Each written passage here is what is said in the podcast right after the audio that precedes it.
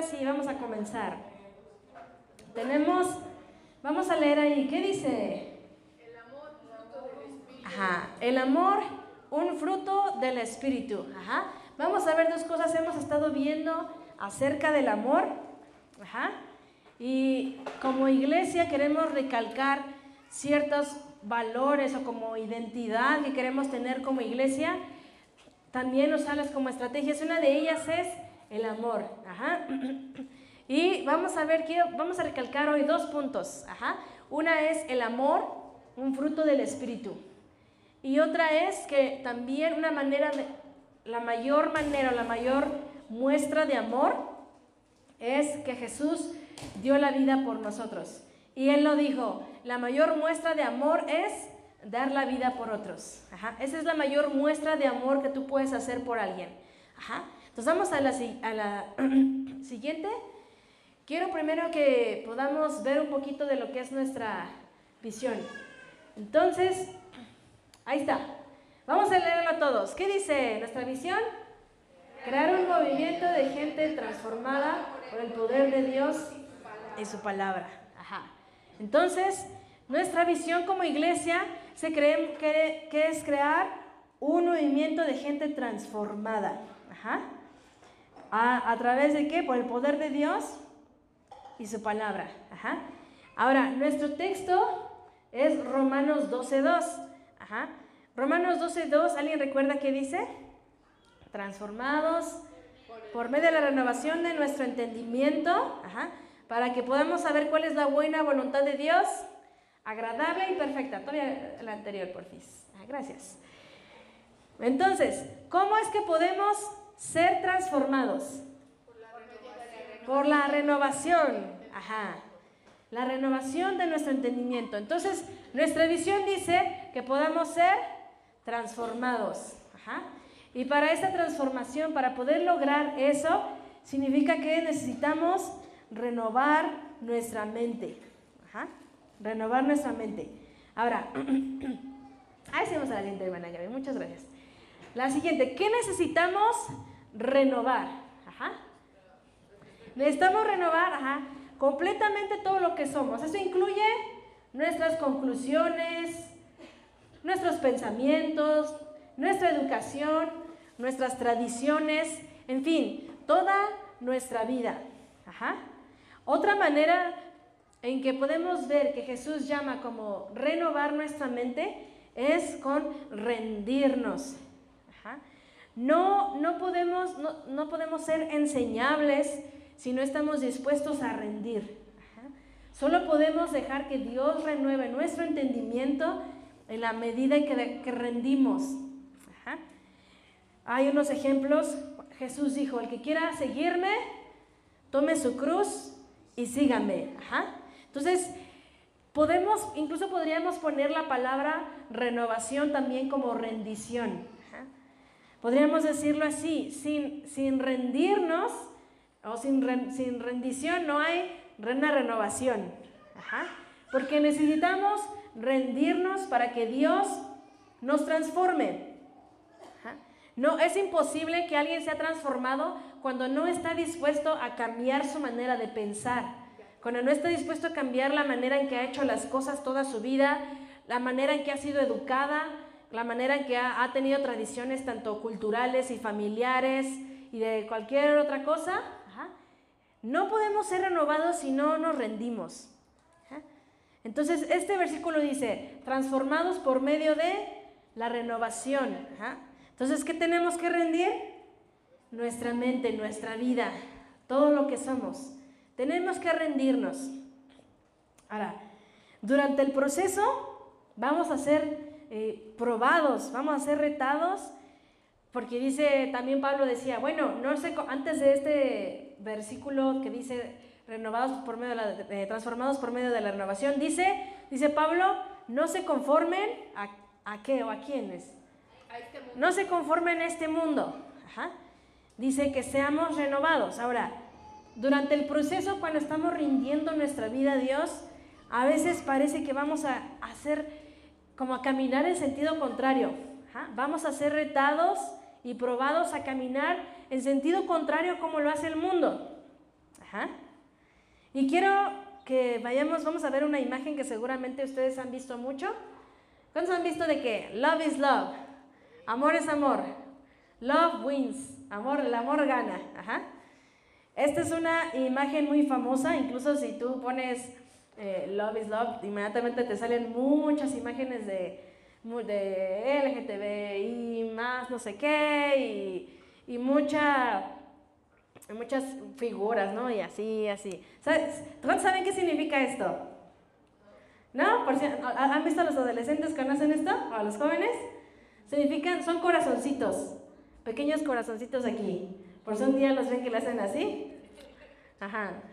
Son corazoncitos, entonces esto hacen mucho los niños y los adolescentes ahorita, que se mandan saludos y están así. Ajá. Corazoncitos, entonces por si ven, no, no crean que es una mala seña, te están mandando corazoncitos, están así. Ajá. Entonces ahorita está mucho de que así, que los corazoncitos, love is love, love wins. Y esta es una imagen en la que el mundo ha definido el amor. Ajá. El amor es lo que tú sientas que es, el amor es lo que tú crees, el amor es la aceptación de, todos, el amor es eh, el que no importa cómo sea tu hombre, hombre, mujer, mujer, lo que sea, eh, amor es amor. Y está mucho esta frase, amor es amor, y el amor gana, y, ponen videos y todo eso.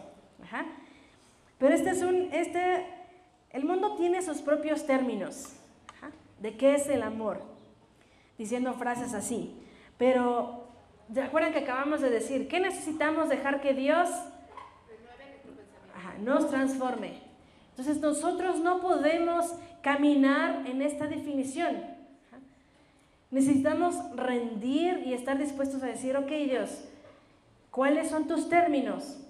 ¿Cómo defines tú el amor? Dios nos dejó Necesitamos que Dios nos renueve y Él nos muestre sus términos. ¿Cómo es el amor de Dios? Entonces vamos a ver un poco eso. Dios nos dejó un estándar. Nos dejó un estándar de amor. Y cuando lo comencemos a leer, te vas a dar cuenta que la única manera de lograr ese estándar de amor es con la ayuda de Dios. Solamente Dios nos da la capacidad de amar de esta manera. Y vamos a ir a, algunas citas. Allá primera de Juan 4.8. Creo que lo tenemos también en el siguiente. es un versículo muy conocido, primera de Juan 4.8. Vamos a leerlo. ¿Qué dice? El que no ama no ha conocido a Dios, porque Dios es amor. Ajá. Primera de Juan 4.8 dice, el que no ama no ha conocido a Dios porque Dios es amor. Eh, el apóstol Juan siempre fue muy, escribían principios muy claros. Siempre decía, esto es blanco o es negro. Él, eh, te vas a dar cuenta al leer sus cartas, el Evangelio también de Juan, él escribe muchos principios así. Él es la luz y no hay oscuridad. Entonces, él recalca cosas así. Entonces, él pone un principio y pone, pone una primicia. Dice, el que no ama, no conoce a Dios, porque Dios es amor. Eh, también en la Biblia puedes ver muchas declaraciones en negativo, como si no amas, no conoces a Dios, y lo puedes entender si lo, pones en positivo. Quiere decir que cuando tú conoces a Dios, ¿qué pasa? Amas. Amas. Cuando tú conoces a Dios, ¿qué sucede? Amas. Pero este es un principio. Si no lo conoces, ¿puedes amar? No. Puedes amar. Ajá. Ahora tal vez algunos dicen, ay, bueno, pero es que hay gente que no es cristiana y ama a su familia, entonces ¿cómo le van a hacer? Ah, el amor es algo que Dios nos dio. Ajá. Y una vez más, el amor eh, en los términos de Dios, un amor que es completo, que es pleno, solo se alcanza cuando conocemos a Dios. Ajá. Mientras no conozcamos a Dios, nuestro amor se va a quedar chiquito, inmaduro, se va a quedar eh, fuera de los estándares de Dios, se va a desviar.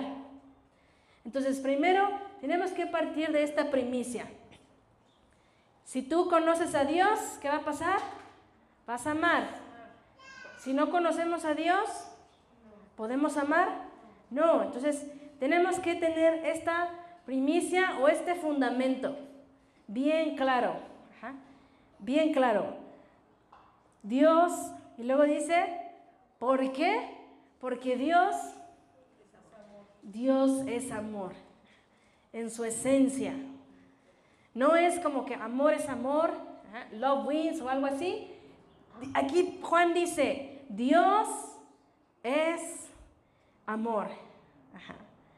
Y podemos ir a la siguiente. Entonces, en lugar de, en lugar de decir, ay, ahí se cortó un poquito, creo que fue cuando lo, lo exporté. En lugar de decir amor es amor y tener esta definición, vamos a la siguiente.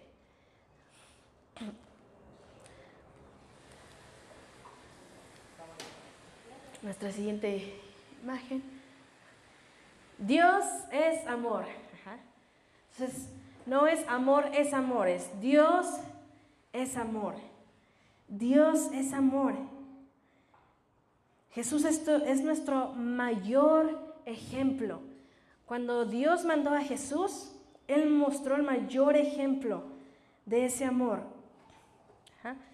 Quiero leer un versículo que está en Romanos 5.8. Dice, pero Dios mostró el gran amor que nos tiene al enviar a Cristo a morir por nosotros cuando todavía éramos pecadores.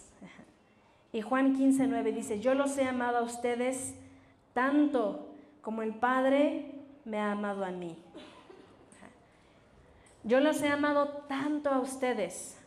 ¿Sabes que Dios o Jesús te amó tanto, tanto, tanto, aún antes de que nacieras, aún antes de que cometiéramos tal vez todos los errores que hemos cometido? Él nos amó desde antes. Su gran amor, dice, los he amado tanto como el Padre me ama a mí. He, hecho algunas veces esta pregunta. ¿Cuánto ama el Padre a Jesús? Porque dice, dice que el Padre te ama a ti como ama a Jesús. ¿Te has puesto a pensar cuánto ama el Padre a Jesús? Es como un juego de palabras porque sabemos que Jesús es Dios, ¿verdad? Entonces Dios ama a Jesús como a sí mismo, con esa intensidad, con ese poder, con ese amor tan profundo, tan apasionado, te ama a ti. Ahora, vamos, vamos a ir a la siguiente. Vamos a leer un, versículo. Entonces tenemos esta primicia. ¿Quién es amor? Dios. No es algo, ni nuestro estándar, ni nuestra definición. Dios es amor. Partimos de esa primicia. Ahora, en Gálatas 5:23, que seguramente lo han, leído. Perdón, primero vamos a, a Génesis 1:11. Y si alguien lo puede leer, o si ahí está, Génesis 1:11. Estaba Dios eh, haciendo toda la creación. Y después ahí en Génesis 1.11 dice, después dijo Dios, produzca la tierra hierba verde, hierba que dé semilla, árbol que dé fruto, que dé fruto según su género, que su semilla esté en él sobre la tierra y fue así. Entonces, una semilla da acorde a qué? Al a su género. Si siembras manzanas, ¿qué vas a cosechar? manzanas, porque así es un principio que puso Dios desde Génesis. Cada semilla, dice, cada planta, árbol que dé fruto según su género. Ahora vamos a Gálatas 5, 23.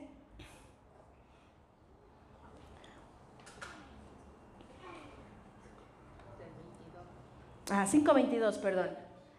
5.22. Dice, mas el fruto del Espíritu es amor, gozo, paz, paciencia, benignidad, bondad, fe. Ahora, uno de los frutos, ahí en, el 22 dice, ¿qué es un, fruto del Espíritu? ¿Cuál es? Amor. El amor. El amor. Un fruto del Espíritu es el amor. Ahora, significa que si hay un fruto, si tú das un fruto es porque hay una semilla. Hay una semilla. Significa que la única manera de producir el fruto del amor es que el Espíritu Santo haya puesto esa semilla, es que tú tengas la semilla. No es algo que puedes producir con tus propias fuerzas. No es algo que podemos alcanzar y aprender en libros, en teología. No. ¿Por qué ahora sí vamos a la imagen? Supongamos que yo no tengo al Espíritu. ¿Voy a producir los frutos del Espíritu? No, ¿verdad? Porque es algo eh, como lógico. Entonces, cuando yo decido, cuando tengo también, si hay un fruto del Espíritu, significa que hay frutos también de, quién, ¿no? De, de, ¿De qué? De la carne. También hay frutos de la carne, que es cuando también, por ejemplo, hay pecado y también da, eh, también da lugar a la muerte. Es como el fruto que va teniendo. Entonces, si yo quiero tener, poder tener o mostrar ese amor en los términos de Dios, ¿a quién necesito? Ajá, oh su Espíritu Santo. Si yo quiero ver frutos de amor en mi vida hacia con los demás, ¿a quién necesito? Al Espíritu Santo. Yo no puedo, si yo pretendo tener, plantar mis propias semillas de mis ideas de lo que es el amor, lo que el mundo me dice que es el amor, pues voy a tener probablemente ahí unas cositas que eh, algo ahí va. Ahí puse la imagen. Pero cuando yo dejo que el Espíritu Santo empieza a obrar en mi vida, ahora un fruto es el producto de que el, árbol estaba chiquitito así y tenía una, no tenía raíz. No. ¿Qué pasa para que un árbol tiene que, pueda dar fruto? fue, fue creciendo y lo fuimos cultivando. De manera que el Espíritu Santo fue como teniendo más lugar en nuestra vida y podemos dar fruto. Es un proceso. Bueno, si queremos que como iglesia podamos tener, pedirle a Dios, Dios, pon tu semilla de tu presencia, de tu Espíritu Santo en nuestro corazón, que empiece a crecer tanto, tanto, que podamos rendirnos más para que empiece a salir el fruto.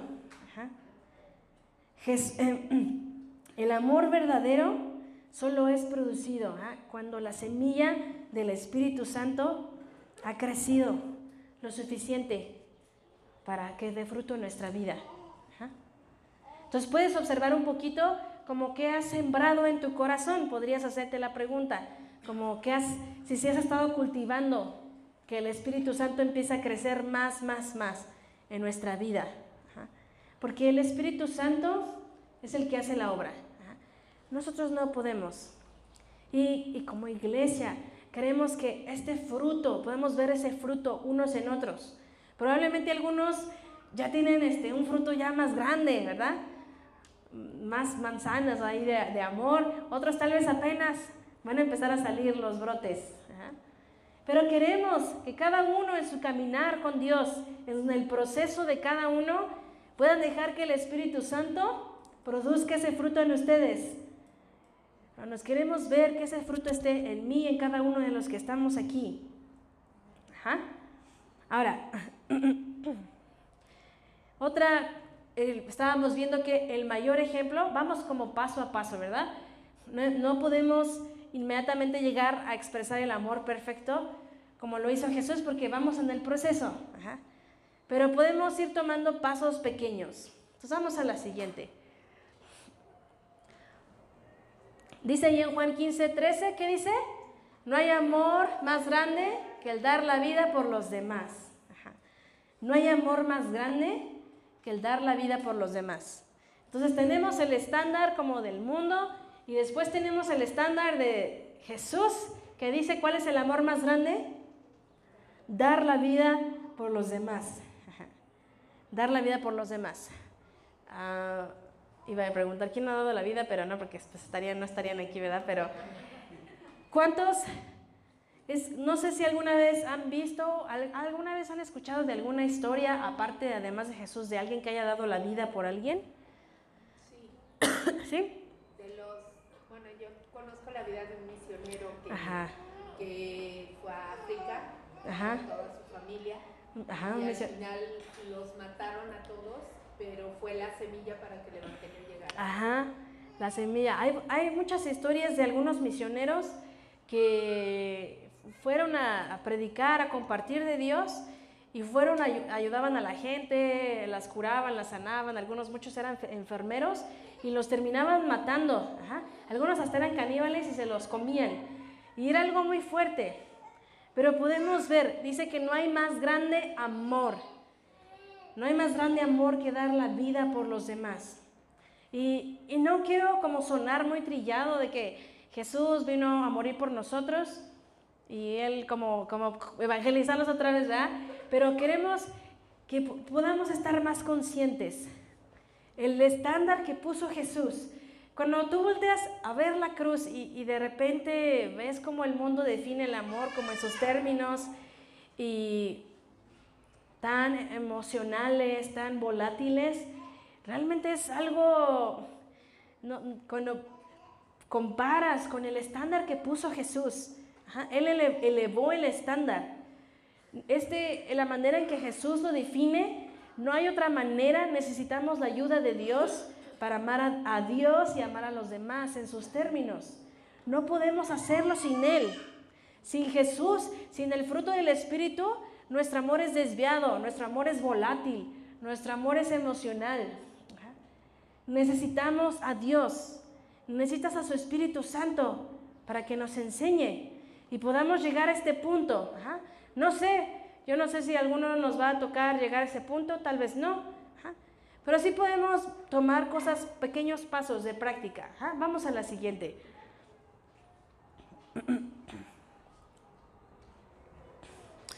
Pues puse aquí algunas maneras prácticas en que podemos amar. Solo quiero decir que obviamente esto no es una fórmula, ¿verdad? No es como la fórmula para amar. porque eso, eso lo hace el Espíritu Santo, como lo dije una vez más. Pero vamos a ver algunas maneras prácticas en que podemos amarnos. Tal vez no hemos llegado al punto de dar la vida por alguien, pero vamos a ver. Vamos a leer la primera. ¿Qué dice? Orando por los demás. Podemos orar por los demás. Tenerlos en mente. Últimamente yo he tratado de que cuando alguien me dice, oye, está pasando esto, y que les digo, ah, vamos a estar orando. A, muchas veces ni oraba, se me olvidaba. Pero últimamente he tratado de comenzar a orar más y más.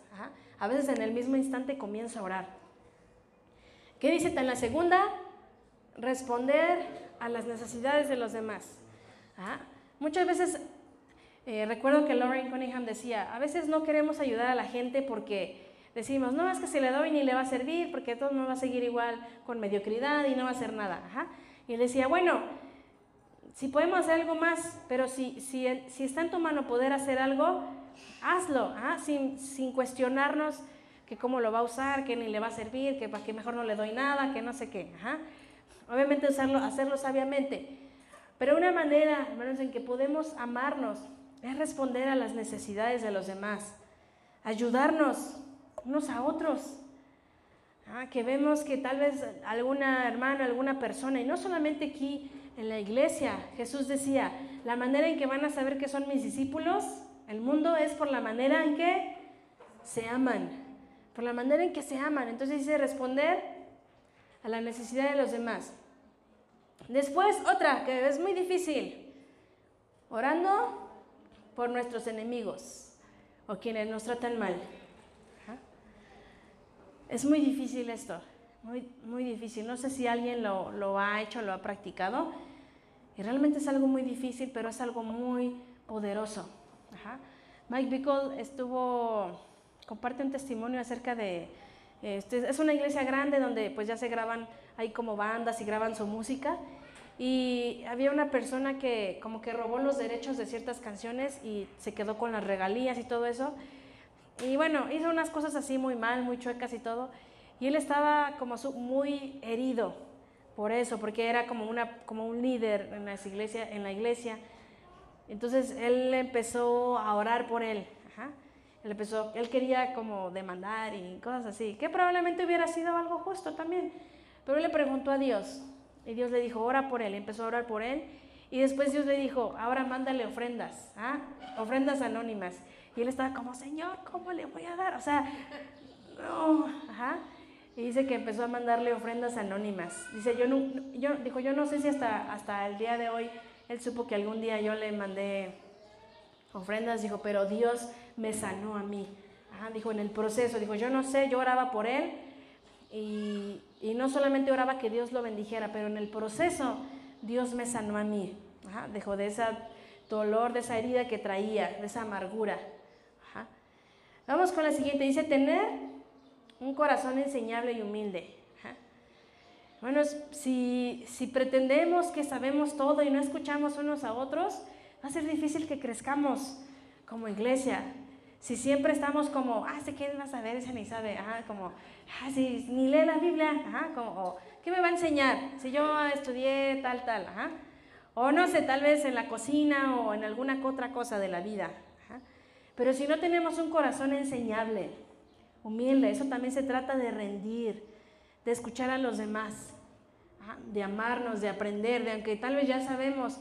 O yo soy, por ejemplo, a mí me cuesta mucho trabajo escuchar a los demás cuando, cuando yo sé algo y me cuesta trabajo callarme, o decir, este, o sea, tengo ganas de decir, es que ya sé, ya no me digas, ya cállate, ya, ya, Lo que sigue. Lo que sigue, ya, ya sé, ya sé. Pero he aprendido mucho también en saber que no siempre mi manera es la mejor, que no siempre lo que yo me sé es lo mejor, ni el mejor método. Entonces necesitamos escucharnos, ser enseñables unos a otros. ¿Qué más dice aquí? No tener un espíritu de crítica. Sí. Esto es para un tema mucho más profundo. ¿Sabes que esto es muy destructivo? Tan destructivo para el corazón no solamente en una iglesia, en una familia, en una comunidad.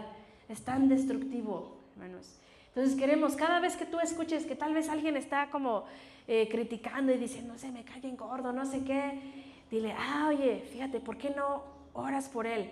Queremos recordar como la identidad como iglesia que tenemos. Aquí, acuérdate, hermano, ah, acuérdate, amigo, que aquí nos amamos unos a otros. ¿Sabes? Si, si sientes algo, ¿por qué no empiezas a orar por él? Y que Dios te guíe, tal vez ponga algo en tu corazón. Quitar tu religiosidad también. A veces vemos cosas y damos por sentado cosas. Pero queremos amarnos. Si hay algo, hermano, que, ves que tal vez te hiere, que tal vez te incomoda, acércate con tu hermano. Háblale, es tu, es tu hermano. Y hay un, hay un pasaje también que dice en la Biblia que si hay, si hay como ofensas o como una pelea, dice que hables con tu hermano, bueno, dice, habla con él. Dice, y si él eh, como recibe esa o acepta esa, ese error, dice, habrás ganado a tu hermano. Pero usa un juego de palabras porque dice que al principio hables con esa persona. Pero, y si la logras ganar, ¿a quién ganaste? A tu hermano. Entonces tenemos que vernos como hermanos. Somos hermanos. Aquí necesitamos amarnos. Entonces cada vez que suceda algo, di, ah, eh, eh, hermano, y no nada más religioso, hermano, ¿no? Sino, hermano, velo como realmente tu hermano. Fíjate que estaba pasando esto, quería preguntarte. Quitar toda esa religiosidad, chisme, espíritu de crítica amarnos unos a otros, recordarnos la identidad de amor que Dios nos ha dado. Perdonar. No es fácil, es un, es un proceso, pero necesitamos perdonarnos. Necesitamos escuchar a los demás, que es lo mismo, tenemos que tener un corazón enseñable y humilde. Tenemos que ayudar también con nuestro servicio, con nuestro tiempo, nuestros recursos, nuestros dones. Hermano, tú tienes algo que la iglesia necesita. Tú tienes algo que, como familia transformación necesitamos. No creas que nada más la iglesia se conforma de eh, alabanza, predicadores y ya, o los que venden la comida. No, eh, necesitamos, por ejemplo, amigas, necesitamos cuando pone la lona, las sillas. Si no llegaríamos y tendríamos que poner todo, se atrasaría todo y habría un caos. Necesitamos a cada uno. Cada uno tiene un don que aportar, una habilidad. Algunos saben cocinar, otros saben hablar en público, otros saben tocar instrumentos, otros saben manualidades, otros son buenos en finanzas, en administración. Necesitamos tu don. Es, es, tú eres útil, tú tienes un propósito, tienes un lugar en la iglesia. Y queremos mostrar eso, ese amor al, valorar, al, al valorar las habilidades de otros. Esa es la manera en que mostramos amor también. valoramos el trabajo de otros. Ningún trabajo es mayor o menor valor. Y vamos, dice, comenzar a hacer pequeños sacrificios por los demás. Tal vez no hemos llegado al punto, como decía, de tal vez morir por alguien, pero sí podemos empezar a hacer pequeños sacrificios. Pequeños sacrificios me refiero cuando, ¿qué es un sacrificio? Algo que te cuesta, ¿verdad? Algo que no es de que, ah, pues eh, mira, me sobraba, ahorita tengo aquí, o sí, tengo tiempo de sobra. No, no, no. Un sacrificio es algo que nos va a costar, que nos va a sacar de nuestra comodidad. Créanme, hay, yo he tenido amigos que han salido de su comodidad para ayudarme y uno se siente amado, uno se siente muy amado.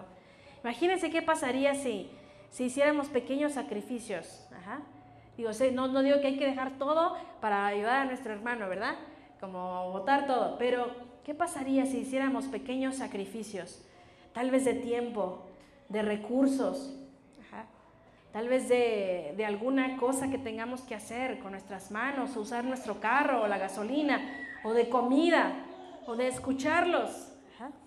Pero si podemos hacer sacrificios por los demás, hermanos, tal vez estabas muy cansado, pero ves a Miguel que ahí así apenas puede con la lona, y tú dices, ay, me voy a hacer como que así me voy a voltear, o dices, híjole, bueno, como cosas así, pequeños sacrificios de ayudar.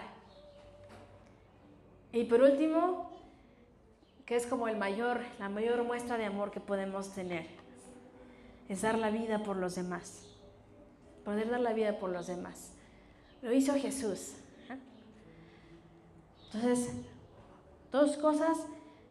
El amor, el amor en los términos de Dios solamente es producido por el Espíritu Santo. Necesitamos al Espíritu Santo, hermanos, para poder mostrar el amor unos a otros. Lo necesitamos, no, no vamos a poder hacer sin Él. Para que Él traiga perdón, para que Él traiga sanidad, para que Él traiga eh, unidad, para que quite toda quizás religiosidad, crítica, chisme, para que traiga humildad, mansedumbre unos con otros. Eso solo lo hace el Espíritu Santo. Y otra, la mayor muestra de amor que podemos mostrar hacia los demás es dando la vida por otros pero también podemos dar pequeños pasos. Pequeños pasos. Y ya estamos, estoy casi terminando. ¿Qué te parece si vamos a hacer como algo, como una dinámica, un ejercicio? Pues ahí puse algunas cosas, una lista. No significa que sean todas, pero vamos a tomar un tiempo para orar y seguramente Dios te va a hablar en alguna de estas. Dios te va a recalcar alguna. O tal vez no está ahí y Dios te va a recalcar otra cosa muy específica. Pero quiero que seas muy intencional. Si, inmediatamente hay alguna que sobresalte, no, no creas que es tu emoción o tu pensamiento, es Dios, así que está como que sobre, eh, saltando alguna. Entonces vamos a orar y le puedes dar una leída y le preguntas a Dios, Dios, ¿hay alguna que quieras trabajar más en mi corazón? ¿Hay algo que necesito, que necesito hacer más en mi vida? vamos a hacer una oración. Gracias, Padre, porque eres bueno. Gracias por tu presencia, Dios.